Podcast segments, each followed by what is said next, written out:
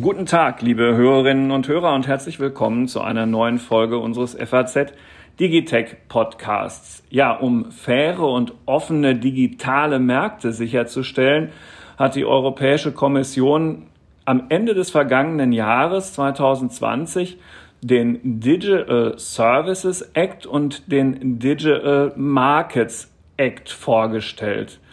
Und außerdem in der Digitalpolitik in Europa ist eine Menge los gibt es erste Konsultationen zu einer sogenannten Digitalabgabe, die einen modernen und stabilen Steuerrahmen entwerfen soll.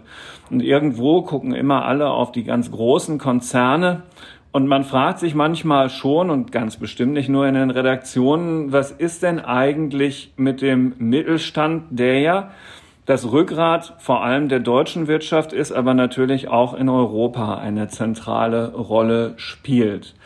Ja, und die CDU-CSU-Gruppe im Europäischen Parlament hat sich genau dazu Gedanken gemacht, wie kann man denn die digitale Zukunft Europas gestalten? Wie kann man für faire Bedingungen und einen starken Mittelstand im digitalen Wettbewerb sorgen? Und das fügt sich eben genau dieses Positionspapier in diese Initiativen ein, die von höchster europäischer Ebene angestoßen worden sind. Über dieses Positionspapier wollen wir reden mit Markus Ferber. Markus Ferber ist schon ganz lange im Europäischen Parlament. Mit 29 Jahren ist er 1994 in das Europäische Parlament gewählt worden. Seitdem vertritt er den bayerischen Regierungsbezirk Schwaben in Brüssel und Straßburg und ähm, ist dort aber eben auch, das ist bei Abgeordneten ja immer so, dass die sich dann in bestimmten Ausschüssen engagieren. Er ist Mitglied des bedeutenden Ausschusses für Wirtschaft und Währung. Die haben immer so Abkürzungen in Europa. Econ heißt er. Dem gehört Markus Ferber seit 2009 an. Und seit 2018 ist er Sprecher der EVP-Fraktion im Econ und EVP, das ist die Europäische Volkspartei und da wiederum sind CDU und CSU Mitglied. So eine lange Vorrede gibt es im Digitech Podcast selten. Hallo Herr Färber, schön, dass Sie bei uns sind. Ja, hallo Herr Knob. Und mit an Bord ist Alexander Armbruster, unser Kollege aus der Wirtschaftsredaktion der FAZ. Mein Name ist Carsten Knob, Herausgeber der FAZ. Und lieber Herr Färber, bevor wir so richtig in das Thema aus, äh, in das Thema einsteigen und über, über dieses Positionspapier uns austauschen, vielleicht von Ihnen noch ein, zwei Worte zu Ihrer Arbeit in ähm, Brüssel und Straßburg in diesem Ausschuss. Worum kümmert sich dieser Econ-Ausschuss ganz genau und was, also wie kann man dieses Positionspapier eben dort verorten? Also der Ausschuss für Wirtschaft und Währung, sagt, äh, wie der Name schon sagt, beschäftigt sich natürlich mit alles, was mit dem Euro zu tun hat, Euro-Stabilitätspakt, Anwendung und all diese Dinge. Wir sind aber auch zuständig für alle Steuerfragen. Wir haben ja auch das Thema Digitalbesteuerung oder Besteuerung von digitalen Unternehmen. Wir haben äh, das ganze Wettbewerbsrecht bei uns im Ausschuss und wir haben die ganze Finanzmarktregulierung bei uns im Ausschuss. Also langweilig wird's einem da wirklich nicht. Und dieses Papier hat jetzt aber tatsächlich die CDU-CSU-Gruppe im Europäischen Parlament entwickelt. Ähm, das äh, fügt sich sozusagen an die Arbeit in diesem Ausschuss dann mehr oder weniger nahtlos an. Ja, ganz klar, weil wir ja in den letzten Jahren eine Vielzahl von Fällen im Wettbewerbsrecht auch hatten. Der Google-Fall ist ja der prominenteste, äh, der sich ja fast zehn Jahre hingestreckt hat. Wir haben deswegen uns zusammengesetzt, insbesondere in einer Gruppe, da sind über die Hälfte der CDU-CSU-Abgeordneten drin, die sich Parlamentskreis Mittelstand nennt. Wir kümmern uns besonders um mittelstandsrelevante Themen.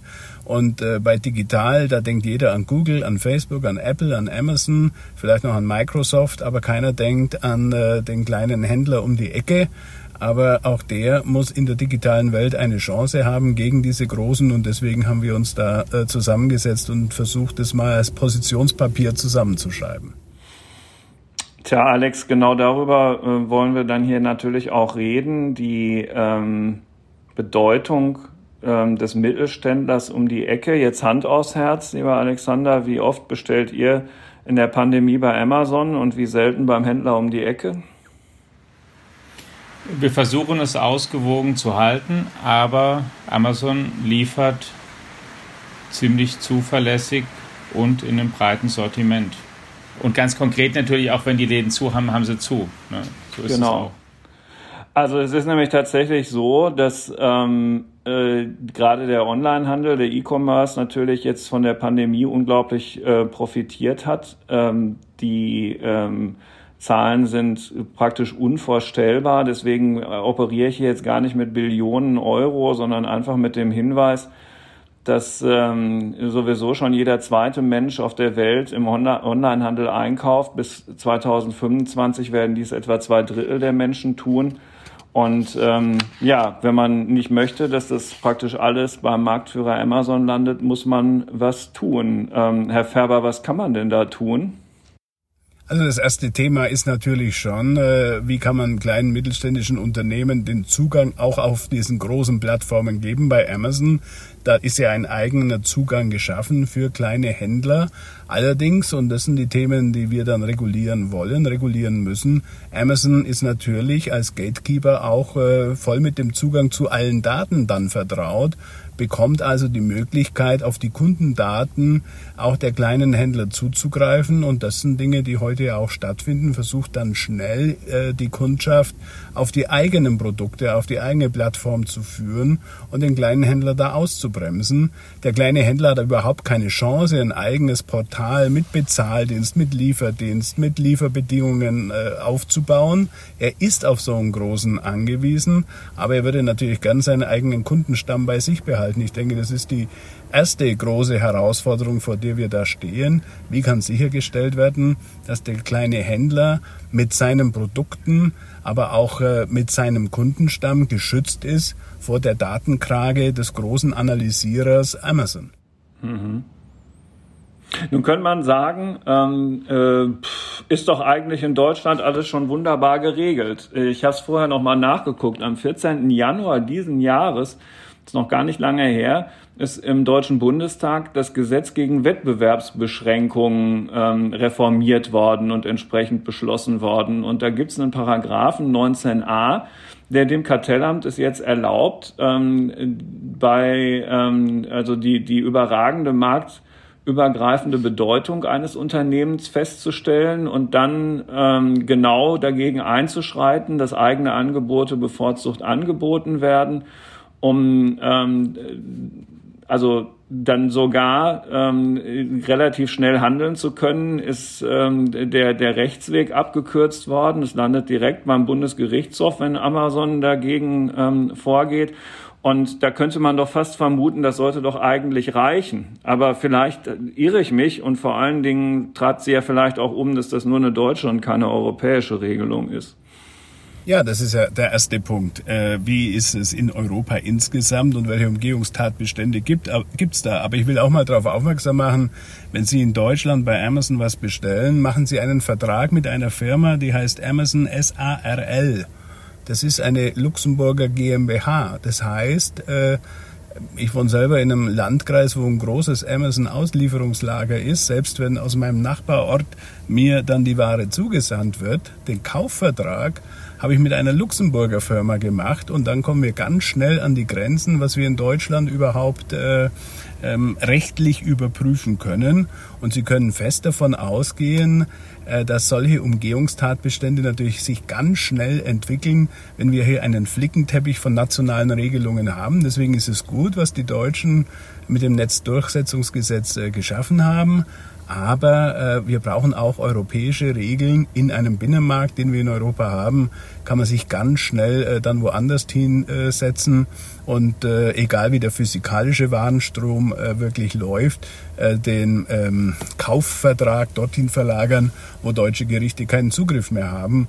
Und insofern brauchen wir schon einen europäischen Rahmen, aber wir brauchen natürlich auch nationale Gerichte, die kooperieren. Und insofern ist das deutsche Gesetz wirklich ein sehr hilfreiches Tool, wenn es darum geht, äh, hier zu fairen Wettbewerbsbedingungen zu kommen, damit, jetzt bleiben wir wieder bei dem kleinen Händler um die Ecke, damit er auch natürlich die Skalierungseffekte eines solchen großen Portals nutzen kann, aber auf der anderen Seite nicht alles preisgeben muss. Und das andere, was ich vorhin ja nicht gesagt habe, wenn ein Produkt gut läuft, dann ist Amazon ja der Erste, äh, der versucht, dieses Produkt auch selber äh, ins Sortiment zu nehmen und den Kleinen da auszutricksen. Alles dessen Dinge, die eigentlich verhindert gehören. Herr Färber, ich sage jetzt mal ein paar Punkte aus Ihrem Positionspapier und ähm, dann dazu auch direkt ein paar Fragen. Sie sagen zum Beispiel oder fordern einfache, verständliche und KMU, also kleine und mittelständische Unternehmen, kompatible Geschäftsbedingungen mit vollen Zugangs-, Nutzungs- und Besitzrechten an den von KMU generierten Daten. Sie fordern ein Verbot der Selbstbevorzugung für große Plattformen, also ähm, eigene Angebote nicht in den Vordergrund zu schieben, unbotmäßig gegenüber Angeboten von Konkurrenten, die eben nicht das eigene Unternehmen sind. Dann eine transparente Offenlegung mittelstandsrelevanter Geschäftspraktiken beim Sortieren der Ergebnisse, ähm, eine frühzeitige Identifikation von Übernahmen und Zusammenschlüssen, die Innovation und Wettbewerb im digitalen Binnenmarkt behindern. Jetzt sind das alles Sachen, die, ähm, wenn ich sie mir so durchschaue, im Grunde in diesem DMA-DSA-Paket von der EU-Kommission doch eigentlich drinstehen, oder? Die beabsichtigen, die großen Gatekeeper erstens stärker zu beaufsichtigen, zweitens relativ zentral in Brüssel ähm, zu beaufsichtigen. Es gibt ähm, dezidierte Paragraphen, die, die gerade ähm, zu diesen Datenthematiken, die gerade verlangen, dass Daten ähm, geteilt werden, dass darauf Zugriff besteht, dass übrigens auch Forscher darauf Zugriff bekommen können. Was sozusagen möchten Sie mit dem Papier, was eigentlich nicht schon mit diesen beiden Gesetzespaketen umfasst ist? Wissen Sie, in der Theorie hört sich das alles gut an und da kann ich Ihnen nur zustimmen. Die Kommission hat die Themen adressiert, sie hat sie aufgegriffen. Nur ich bleibe mal bei dem äh, äh, Google-Thema, weil das der schwerste Fall war, mit dem sich die Generaldirektion Wettbewerb in den letzten zehn Jahren beschäftigt hat. Das erste Verfahren ist 2010 eröffnet worden. Da ging es um Google Shopping und es hat sieben Jahre gedauert, bis es zum Abschluss kam. Äh, das Adsense mit drei Jahren war ja relativ kurz und auch die Frage äh, Unbundling oder Bundling von Lizenzierung und Software beim Android-Betriebssystem mit drei Jahren war ja relativ schnell, aber für die digitale Welt ist das die Ewigkeit. Die Kommission hat äh, in der Generaldirektion Wettbewerb ungefähr 400 Mitarbeiterinnen und Mitarbeiter. Ich weiß gar nicht, ich habe das auch die Kommissarin Vestager vor ein paar Tagen gefragt in einer Anhörung bei uns im Ausschuss, wie will sie das überhaupt bewerkstelligen, diese Aufgabe wahrzunehmen, wenn wir die Erfahrung haben, dass das äh, für, wie gesagt, die digitale Welt Ewigkeiten dauert. Da gibt's den Mittelständler längst nicht mehr oder er hat sich einen anderen Weg suchen müssen, dann nutzt ihm dieser Rechtsanspruch gar nichts, wenn er nicht durchgesetzt werden kann. Und deswegen ist unser Anliegen im Rahmen des Gesetzgebungsverfahrens jetzt diese Dinge noch schärfer zu adressieren, noch deutlicher zu machen, auch die Kommission mit den notwendigen Ressourcen auszustatten. Und was mir besonders wichtig ist, und da kommt natürlich das, was Herr Knob auch gesagt hat, mit ins Spiel, wir können das gar nicht allein in Brüssel machen. Wir müssen das zusammen mit den nationalen Behörden, also bei uns äh, mit dem Kartellamt machen. Und wir müssen das natürlich auch gemeinsam mit nationalen Gerichten am Ende äh, umsetzen können. Und insofern ist die Frage der Zusammenarbeit nationaler Kartellbehörden und der Europäischen Wettbewerbsbehörde ganz entscheidend. Und das ist noch nicht ausreichend adressiert. Und der letzte Themenbereich, äh, der uns da natürlich besonders ins Auge springt, ist, auch im Gegensatz äh, zu der deutschen Gesetzesnovelle, wenn Sie sich anschauen, den Anwendungsbereich, die Fälle, die adressiert sind, dann ist es doch sehr rückwärtsgewandt über das, was der Erfahrungsschatz dessen ist, was die Kommission in den letzten zehn Jahren mit den Gatekeepers, mit der digitalen Welt gemacht hat. Aber äh, was ist eigentlich mit neuen Geschäftsideen? Die sind doch alle findig. Wir können doch nicht nur nach hinten schauen, was war früher das Problem und wie lösen wir das, sondern was können auch zukünftige Probleme sein. Da ist das deutsche aber woher Gesetz. Sollen wir die wissen? Ja, aber da ist das deutsche Gesetz viel offener um solche Missbrauchsfälle zu identifizieren. Ich kann jetzt heute nicht reinschreiben, äh, äh, alles, was in der Zukunft macht, ist verboten. Aber man kann natürlich schon etwas offener gestalten, wenn man neue Missbrauchsfälle entdeckt, die bisher nicht abgedeckt sind. äh, oder nicht aufgetreten sind, dass man die trotzdem auch in diesem Rahmenwerk sich anschauen darf und auch sanktionieren darf. Und das ist auch so ein Thema, äh, das hier mit zu adressieren ist. Wie können wir es etwas offener in, in dem Anwendungsbereich formulieren, damit wir die Findigkeit wenigstens einigermaßen antizipieren und nicht in fünf Jahren schon wieder novellieren müssen oder in drei Jahren ein neues Gesetz machen müssen, äh, weil wir die Hälfte gar nicht erkennen konnten, die da auf uns zukommt. Aber es steht ja schon in dieser DMA zum Beispiel, stehen ja auch zum ersten Mal konkrete Fälle drin. Das gilt zumindest als was, was es beschleunigen kann. Da stehen ja ganz konkrete Tatbestände drin. Die sind zum Teil in die GWB-Novelle auch übernommen worden. Die kann man ja auch sozusagen ergänzen. Es ist jetzt eine bestimmte Menge, aber die kann man, da kann man ja relativ problemlos doch möglicherweise neue hinzufügen, oder? Ja, auf europäischer Ebene höre ich problemlos mit großer Freude. da spricht der ja, Mann mit der jahrzehntelangen Erfahrung. Sie sind in einem Optimisten-Podcast ohnehin. Ja, genau. Ja, ich habe schon gemerkt, aber ich will jetzt ja auch nicht auf die aktuellen Themen eingehen, wo Brüssel ja auch nicht alles so äh, geliefert hat, wie man sich das vorgestellt hat. Aber die Wahrheit ist, wenn Sie das ändern wollen, muss es einen Kommissionsvorschlag geben, dann müssen Rat und Parlament in einem Gesetzgebungsverfahren dem zustimmen oder anpassen und abändern. Das sind Prozesse, die dauern, wenn es ganz schnell geht. Ich habe auch schon schnelle Gesetzgebung erlebt, ein halbes Jahr. Im Durchschnitt dauert sowas zwei Jahre. Das ist für die digitale Welt nicht der richtige Instrumentenkasten. Und da sind, müssen andere Instrumente mitgewählt werden. Ich will jetzt ja nicht in die Gesetzestechnik einsteigen, aber wir haben die Möglichkeit, äh, zum Beispiel über sogenannte Verwaltungsvorschriften, würde man in Deutschland sagen. Bei uns heißt es delegierte Rechtsakte, äh, äh, so Dinge zu adressieren. Also da muss man schauen, wie kann man hier äh, in einem einfacheren Verfahren Anpassungen machen, als das momentan im DMA und DSA angelegt ist. Sie haben als ein Punkt auch in Ihrem Papier aufgeführt, Einbeziehung von kleinen und mittleren Unternehmen und ihren Interessenvertretern in die Ausgestaltung des Digital Markets Advisory Committee. Und dazu muss man wissen, wenn es um den DMA geht, die Kommission möchte eigentlich oder ähm, äh, das beinhaltet, die Kommission zieht eigentlich die Aufsicht über die ganz großen Unternehmen mehr oder weniger komplett an sich und entscheidet da. Und es gibt ganz strikte Regeln, aber die Kommission kann auch, wenn, kann auch ähm, dann abwägen, dass in manchen Fällen Regeln vielleicht auch nicht eingehalten werden müssten. Ähm, also sie hat jedenfalls viel Macht. Es, ihr ist ein Komitee zur Seite gestellt. Was heißt es denn konkret, wenn da Interessenvertreter von kleinen und mittleren Unternehmen drin sein sollen? Wie, wie stellen Sie sich das vor und welchen Einfluss könnten die da wie ausüben?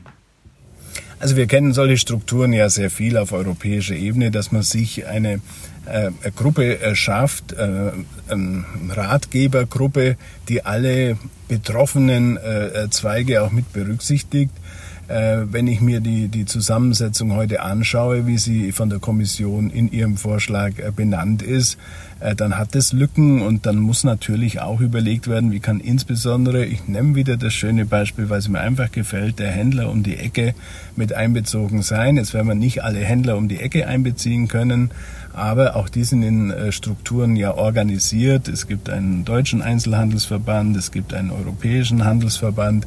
Ähm, es gehören die Verbraucherschützer sind sowieso adressiert äh, äh, in dem Vorschlag der Kommission. Also wir wollen, dass da auch jemand aus diesem Bereich mit dabei ist, äh, damit einfach die Praxiserfahrung da noch mit eine Rolle spielt und wir nicht nur es ist meistens das Problem auf europäischer Ebene, es mit abgeklärten äh, Meinungen zu tun haben, die aber mit dem realen Leben nicht mehr ganz so viel zu tun haben.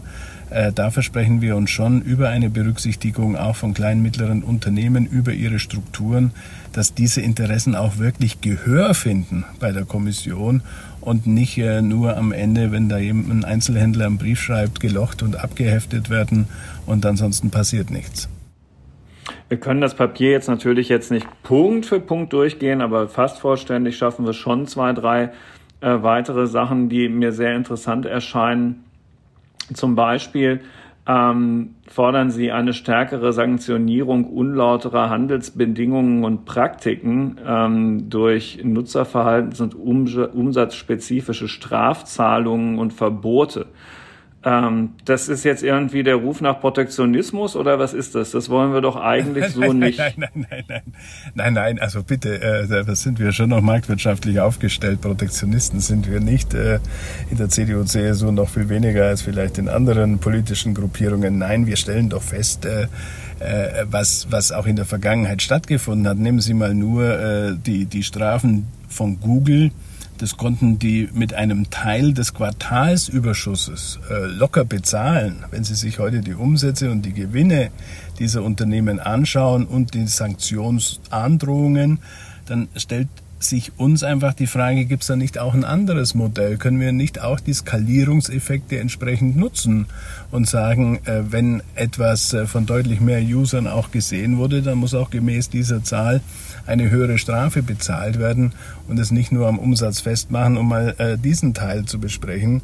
Die anderen Fragen sind natürlich auch, was ist äh, zum Beispiel, wenn einer eine eigene App macht äh, und, und die App Stores äh, dann abkassieren und nicht mehr äh, das Geld beim Händler ankommt. Auch das ist eine Missbrauchsstelle, um die es geht. Äh, dann haben wir natürlich bei der Skalierbarkeit das Thema, wenn, wenn bis zu 30 Prozent des Umsatzes auf einer App an den Provider da abgegeben werden müssen oder an den App Store Betreiber, dann, dann ist das alles nicht mehr verhältnismäßig. Also das sind die Themen, um die es uns geht, nicht um Protektionismus. Okay. Ähm, äh, da liegt einem die Frage so ein bisschen auf der Zunge, aber warum nicht längst schon äh, erledigt? Genau dasselbe gilt für das, was ich jetzt ansprechen möchte, nämlich ähm, Ausgestaltung der Besteuerung von großen Plattformbetreibern. Ich höre seit Jahren, dass es im Rahmen der OECD, also in, international geregelt werden muss und es geht genau nichts voran. Jetzt definieren Sie Kriterien, Nutzerzahlen, Datenvolumina, digitale Kontrakte Verweildauern und so weiter. Warum sollten die Amerikaner, die ja da in der OECD auch eine Rolle spielen, darauf jetzt plötzlich irgendwie Lust haben? Das ist eine spannende Frage, weil äh, ich äh, genau zu dem Thema in den letzten Wochen viele Gespräche geführt habe. Das Thema gerechte Besteuerung ist äh, gerade für den Mittelstand entscheidend. Der Mittelstand hat irgendwo einen realen Firmensitz vor Ort. Er hat nicht riesige Netzwerke und Niederlassungen in der ganzen Welt und kann die Gewinne hin und her schieben, wo man sie am ähm, wenigsten versteuert und die Verluste dorthin, wo man sie am besten abschreiben kann, sondern der zahlt die Steuern, die vor Ort fällig sind. Bei der digitalen Welt brauchen Sie ja nicht mal mehr eine, eine, eine reale Firma vor Ort. Es ist völlig wurscht, äh, heute wo ein Surfer steht, auf dem die Dienstleistung angeboten wird. Das heißt, es ist sehr, sehr schwer zu greifen, wo findet die Wertschöpfung statt. Und unser ganzes äh, äh Steuerrecht ist darauf aufgebaut, einen solchen physikalischen Ort irgendwo vorzufinden. Deswegen ist es auch richtig, sich auf OECD-Ebene damit zu beschäftigen. Wir haben erlebt in den letzten Jahren, ich war selber schon zu Obama-Zeit im Finanzministerium in, in, Washington stundenlang gesessen, äh, äh, wo die sehr zurückhaltend waren. Trump ist komplett aus den Verhandlungen ausgestiegen, Biden ist jetzt wieder eingestiegen. Aber wir müssen uns lösen von dem Gedanken, dass da äh, riesige äh, äh, äh Gewinne gemacht werden können. Wir haben ja zum Beispiel im Apple-Fall erlebt, äh, gab ja den Fall äh, Kommission Irland. gegen Irland wegen mhm. Apple. Es ging ja nicht gegen Apple, sondern gegen Irland. Genau, es war das EU-Mitglied ja, Irland. Genau, wegen der genau. Steuervergünstigung, die Irland gewährt hat.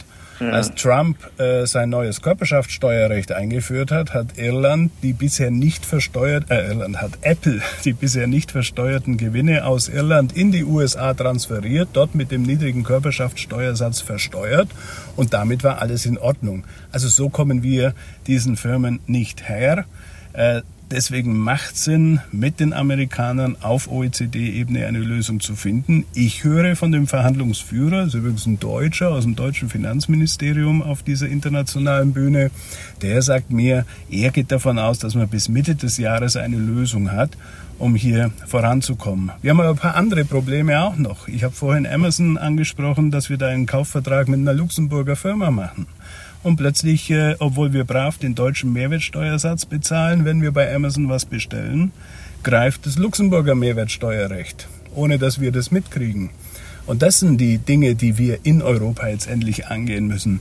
Ich, äh, Sie haben es ja gesagt, ich bin in dem Unterausschuss äh, Steuern, den wir uns selber geschaffen haben, um diese Dinge noch deutlicher zu machen. Und das sind genau die Fragestellungen, wie können wir bei uns in Europa zu einem fairen Steuersystem kommen, dass nicht ein Land, in dem Fall Luxemburg, zu Lasten aller anderen, zum Beispiel hier bei der Mehrwertsteuer, äh, ähm, Firmen an sich zieht und unter dem Strich nimmt der Staat deutlich weniger ein, als wenn es, jetzt nehme ich nochmal das schöne Beispiel, beim kleinen Händler um die Ecke gekauft worden wäre. Wie ist denn aus Ihrer Einschätzung so die, ähm, die Stimmung da in und vor allen Dingen zwischen den EU-Mitgliedsländern? Das sind ja, Ihr Papier greift ja in beide Acts, DSA und DMA ein, aber es sind ja sehr große, sehr umfangreiche. Es wenn das so kommt, dann wird es ja vermutlich die größte ähm, Reform der Internetregulierung, die man, wie soll ich sagen, bisher überhaupt in der westlichen Welt gesehen hat, seitdem es das Internet gibt. Gibt es da eigentlich zwischen den Fraktionen großen Dissens oder gibt es da zwischen bestimmten Ländern Dissens, da, was Sie gehört haben? Manche, die sagen, wir machen da gar nicht mit oder ist man sich da eigentlich ziemlich einig in dem, was da so drin steht?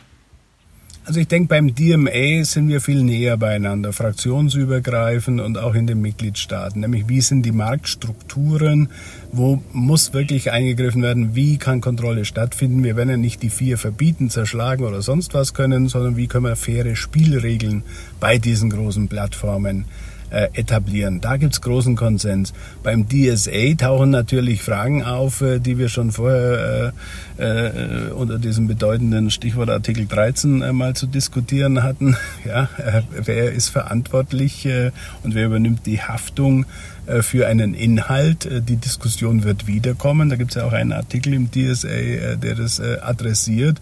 Hatten jetzt im Zusammenhang mit der Sperrung des Twitter-Accounts äh, des äh, damals noch amtierenden äh, US-Präsidenten ja auch die Diskussion, darf das eine Firma überhaupt, einer Privatperson, auch wenn sie ein öffentliches Amt äh, innehat, so einen Account entziehen? Auch das ist eine Frage, die im DSA äh, mit zu beantworten ist. Also da gibt es schon ein paar kniffligere Fragen, wo ich eher skeptisch bin, dass wir da schnell über alle Parteien und über alle Mitgliedstaaten hinweg zu einer Einigung kommen. Also DMA bin ich viel optimistischer aufgrund der Erfahrung und aufgrund der Herausforderung als beim DSA, wo wir ja viel dieser internen rechtlichen Fragen für Europa beantworten müssen, äh, die wir seit vielen Jahren Copyright Directive, äh, E-Privacy und andere Dossiers vor uns hergeschoben haben. Die stehen alle jetzt im DSA wieder drin. Das heißt, die alten Fronten werden wieder äh, aufgehen. Sind Deutschland und Frankreich sich da einig wenigstens? Das war ja in der Vergangenheit zumindest so, wenn die sich einig waren, dann war zumindest keine schlechten Voraussetzungen geschaffen. Da haben Sie absolut recht. Wenn der deutsch-französische Motor rund läuft, dann läuft auch Europa rund. Auch hier beim DMA ja, beim DSA gibt es ein paar dieser Probleme, die ich gerade schon versucht habe, äh, sehr allgemein zu adressieren, nämlich die Frage, äh, wer ist Eigentümer, äh, wer ist Plattform, wer entscheidet, was die Rechte betrifft von Dingen, die gepostet werden und wer haftet dafür. Diese Fragen, die werden in Frankreich durchaus anders gesehen als bei uns. Das kennen wir aus der Vergangenheit. Drum nochmal, DSA halte ich für etwas schwieriger. Im Rat, auch bei uns im Parlament, prallen da wieder die alten äh, Kampflinien aufeinander, äh, als beim DMA, wo wir doch ein gemeinsames Grundverständnis haben, dass wir hier faire Zugangsbedingungen benötigen. Jetzt haben Sie und wir in dem bisher viel über die Rahmenbedingungen gesprochen und die Möglichkeiten, die Politik hat, darauf Einfluss zu nehmen, mit welcher Regulierung man vielleicht was erreichen kann. Was müssen denn die Unternehmen hier ähm, eigentlich anders oder besser machen? Denn das eine ist ja der Rahmen, den man vorgibt. Andererseits finde ich, ist es ja auch nach wie vor Teil der Wahrheit, dass, nehmen wir es jetzt mal zum Beispiel Amazon, ähm, Jeff Bezos seinerzeit weder den Buchhandel erfunden hat, er hat auch nicht ähm, das Buch als Produkt erfunden. Er hat auch nicht den Versandhandel. Also alle Hörer, die in, in ihrem Leben schon mal einen Quellekatalog in der Hand hatten und wussten, was das ist und was man da konnte. Also die Idee, dass man von zu Hause aus einem großen Sortiment was auswählt und es dann bestellt und man, man bekommt es geliefert und wenn es wenn es nicht gefällt, kann man es sogar zurückschicken im Paket und so weiter. Auch das hat er nicht erfunden und er hat es aber halt einfach gemacht und das hätten ja eigentlich auch andere machen können. Also ähm, der Rahmen ist ja das eine, aber ein bisschen pfiffiger könnten ja unsere Unternehmen eigentlich auch mal werden, oder? Da rennen Sie bei mir offene Türen ein. Äh, das ist genau das Thema. Und wir haben jetzt dann das einjährige äh, Lockdown. Der erste Lockdown war Mitte März bei uns in Deutschland. Ähm, da habe ich auch festgestellt, da gab es Unternehmen, egal welche Branche sie nehmen, die haben ganz schnell versucht, Lösungen anzubieten, um ihre Kunden zu halten, um was voranzubringen. Wir denken alle an Lieferservice beim Essen, aber wo ich neulich angesprochen wurde, sagt mir ein Hotelier, ich vermiete meine Zimmer jetzt nicht mit Bett, sondern mit Schreibtisch. Und tagsüber können da Leute ins Homeoffice kommen. Ich habe WLAN, ich kann denen Mittagessen anbieten, ich kann denen Getränke anbieten und sie kommen mal raus von zu Hause. Dachte ich mir, verdammt nochmal, pfiffige Idee. Warum denkt jeder bei uns beim Hotel nur ans Übernachten? Und äh, darum sage ich, will man nur so ein Beispiel nennen, ähm, das gehört schon mit dazu, dass man nicht nur jammert, äh, dass die Randbedingungen schwierig sind, sondern dass man auch selber, und das macht ja eigentlich den Mittelstand aus, sich überlegt, wie kann ich unter neuen Randbedingungen und die Welt wird nicht mehr dedigitalisiert werden, sondern sie wird immer digitaler werden. Wie kann ich unter diesen veränderten Randbedingungen mit meinem Business, mit meinem Geschäft, mit meinem Ideenreichtum auch äh, meine Nische finden und dafür die Randbedingungen zu schaffen? Das ist Aufgabe der Politik, die Ideen zu entwickeln. Das ist Aufgabe der Unternehmer. Aber Sie haben in Ihrem Positionspapier ja auch drinstehen, Herr Färber, dass äh, wenn äh, die dann ähm, Anschluss an ähm, Forschungs- und Förderpro Förderprogramme der EU finden könnten, dass eben die Sichtbarkeit derselben deutlich erhöht werden muss und dass die auch stärker in dieses Gaia X Cloud-Projekt einbezogen werden müssten. Also offenbar erkennen Sie da dann wiederum auch noch Defizite, wo die Politik noch handeln muss. Ja, Politik muss natürlich auch die Rahmenbedingungen, die Möglichkeiten, die sie geschaffen hat, entsprechend kommunizieren. Das ist doch die Erfahrung, die wir auch machen. Wissen Sie, ich habe in meinem Berufsleben, ich bin Ingenieur von der Ausbildung, Elektroingenieur beim Großkonzern gearbeitet und beim Mittelständler. Beim Großkonzern gab es eine eigene Abteilung, die hat sich um Förderprogramme, um rechtliche Bedingungen, um alles gekümmert und wusste immer bestens Bescheid. Beim Mittelständler hat man das so versucht, in der Freizeit am Feierabend selber sich zu erarbeiten und nachzulesen. Der Mittelständler ist nicht den ganzen Tag nur damit beschäftigt zu schauen, äh, was gibt so an Randbedingungen, von denen ich partizipieren und nutzen kann, sondern wie kann ich mein Geschäft aufrechterhalten und weiterentwickeln. Und da sehen wir uns auch in der Verpflichtung, als dieser Parlamentskreis Mittelstand für die notwendige Transparenz zu sorgen, in Kooperation mit Partnern vor Ort, IHKs, Handwerkskammern, äh, um mal nur zwei zu benennen, gibt viele andere auch, äh, um für äh, diese Möglichkeiten auch zu werben. Äh, IT-Infrastruktur oder Cloud-Lösung. Alle betteln darum, dass wir eine EU-kompatible Cloud-Lösung bekommen. Der Mittelstand ganz genauso wie äh, die Großindustrie. Also äh, müssen wir die Randbedingungen schaffen, aber es dann auch ermöglichen, dass nicht ein paar wenige Große äh, äh, auf der Gaia X alles blockieren und der Kleine, der nur ab und zu mal mit ein bisschen Datenvolumen daherkommt, äh, hinten anstehen muss, ewig warten muss, langsam äh, bearbeitet wird bitte immer in der digitalen Welt langsam, äh, äh, als, als ein anderer. Das sind doch die Herausforderungen, um die es am Ende des Tages auch mitgeht. Und da ist Politik mit in der Verantwortung, ganz klar. Wenn wir das in den nächsten fünf Jahren nicht hinbekommen in Ihrem Sinne, geht es dann unserer Wirtschaft schlecht, sehr schlecht oder ähm, so schlecht, dass wir gar nicht jetzt besser drüber reden sollten? das ist eine sehr schwierige Frage, weil äh, kommt an, wie Sie jetzt Wirtschaft definieren. Äh, es wird auch äh, natürlich äh, Möglichkeiten geben, mit ein paar wenigen Großen ein, eine Volkswirtschaft äh, umzutreiben.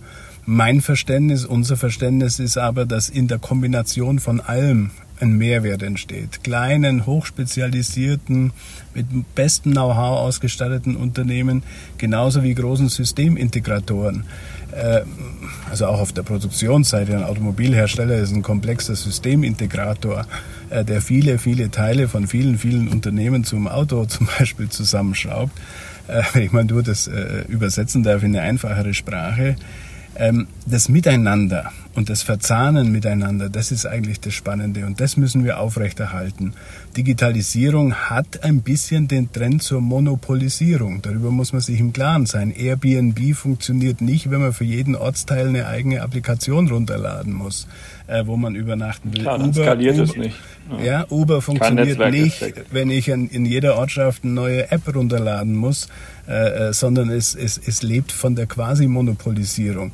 Und da müssen wir schon aufpassen, dass wir in der digitalen Welt uns nicht am Ende äh, Monopolen unterzuordnen haben, äh, die unser ganzes Leben bestimmen, auch wenn sie immer einen attraktiven, einfach zu bedienenden Service äh, anbieten. Und da Maß und Mitte zu finden, wie es Ludwig Erhard schon formuliert hat, das ist, glaube ich, die Aufgabe, die Politik dazu erfüllen hat. Darum will ich nicht schwarz malen, wie die Welt in zehn Jahren ausschaut. Ich will aber auch nicht nur Lobeshymnen singen. Wir haben große Verantwortung und große Aufgaben vor uns, äh, die wir jetzt stemmen müssen. Wenn Sie sagen wir und, und jetzt mal gerade Deutschland, Deutschland hat in der Vergangenheit ähm, sich oft in der Rolle des in Anführungszeichen ehrlichen Maklers, das war immer die Figur, die man verwendet hat, gesehen in Europa, um zu vermitteln zwischen vielen Interessen. Und Helmut Kohl hat immer gesagt, auch gerade die Interessen der kleinen Länder ähm, nicht, nicht ähm, klein lassen, sondern natürlich ähm, ähm auf jeden Fall äh, berücksichtigen, ähm, stark berücksichtigen und mit einbeziehen und so weiter. Ähm, jetzt kann man sagen, jetzt sind die Briten ausgetreten. Muss Deutschland vielleicht ein bisschen mehr führen eigentlich und ist dazu einfach ähm, noch nicht eingeübt genug in Europa, weil es sich irgendwie historisch einfach schwer tut, auch mal zu sagen, so, hier geht es jetzt lang? Das hat mir mal ein Kollege aus dem kleinen Land, ich sage jetzt nicht welches, äh, wir haben es auf Englisch besprochen, aber damit ist noch nichts verraten. Äh, der hat mir gesagt, wisst ihr, ihr Deutschen, ihr müsst führen, ohne dass wir spüren. Und das ist eigentlich äh, die, die knifflige Aufgabe. Natürlich eine Industrienation, der wirtschaftliche Riese, das sind wir im europäischen Vergleich. Ja, die Nummer zwei und die Nummer drei, Frankreich und Italien zusammen, haben weniger Wirtschaftskraft wie wir Deutschen. Nur um das auch mal äh, äh, deutlich zu benennen. Das heißt, wir müssen führen ohne dass es die anderen spüren. Und das ist eigentlich schön beschrieben, äh, die Herausforderung, vor der wir da stehen. Man darf nicht dominieren, man darf nicht sagen, das deutsche Modell ist das allein glückselig machende, aber trotzdem braucht diese Europäische Union ein paar, die voranmarschieren, die ziehen, die den Karren wirklich äh, äh weiterziehen. Da ist deutsch-französische Zusammenarbeit ein ganz entscheidendes Element. Ähm, da ist die Zusammenarbeit der Benelux-Staaten aber auch ein wichtiges Element. Die Skandinavier, die sich äh, äh, gut zusammengefunden haben, da kommen auch viele gute Impulse und das ein bisschen zu orten, zu sortieren, das ist schon deutsche Aufgabe immer gewesen. Ähm, also wenn wir es so machen, bleibt nochmal bei dem schönen äh, Thema führen, ohne dass es die anderen spüren, dann haben wir alles richtig gemacht. Mit einem Positionspapier will die CDU-CSU-Gruppe im Europäischen Parlament jedenfalls wahrscheinlich schon ein bisschen auf diesem Weg voranschreiten, führen, ohne dass es die anderen spüren, ein wenig die Diskussion moderieren, beeinflussen und einen Beitrag dazu leisten, dass die Gesetzesvorschläge der Europäischen Kommission aus der Sicht des Mittelstands verbessert werden. Darüber haben wir gesprochen mit Markus Ferber, Mitglied des Europäischen Parlaments und des Ausschusses für Wirtschaft und Währung ECON. Vielen Dank, Herr Färber, und äh, man ist versucht zu sagen, toi, toi, toi. Jedenfalls Ihnen für Ihre Zeit, liebe Hörerinnen und Hörer, fürs Zuhören. Ähm, laufende Informationen über die Digitalisierung im Kleinen und im Großen finden Sie in unserer FAZ Digitech App, die in den App Stores zum Download zur Verfügung steht, zum kostenlosen Download zur Verfügung steht. Dort ist natürlich auch der Digitech Podcast enthalten. Ähm, bis zur nächsten Woche. Bleiben Sie gesund. Tschüss. Ciao. Tschüss.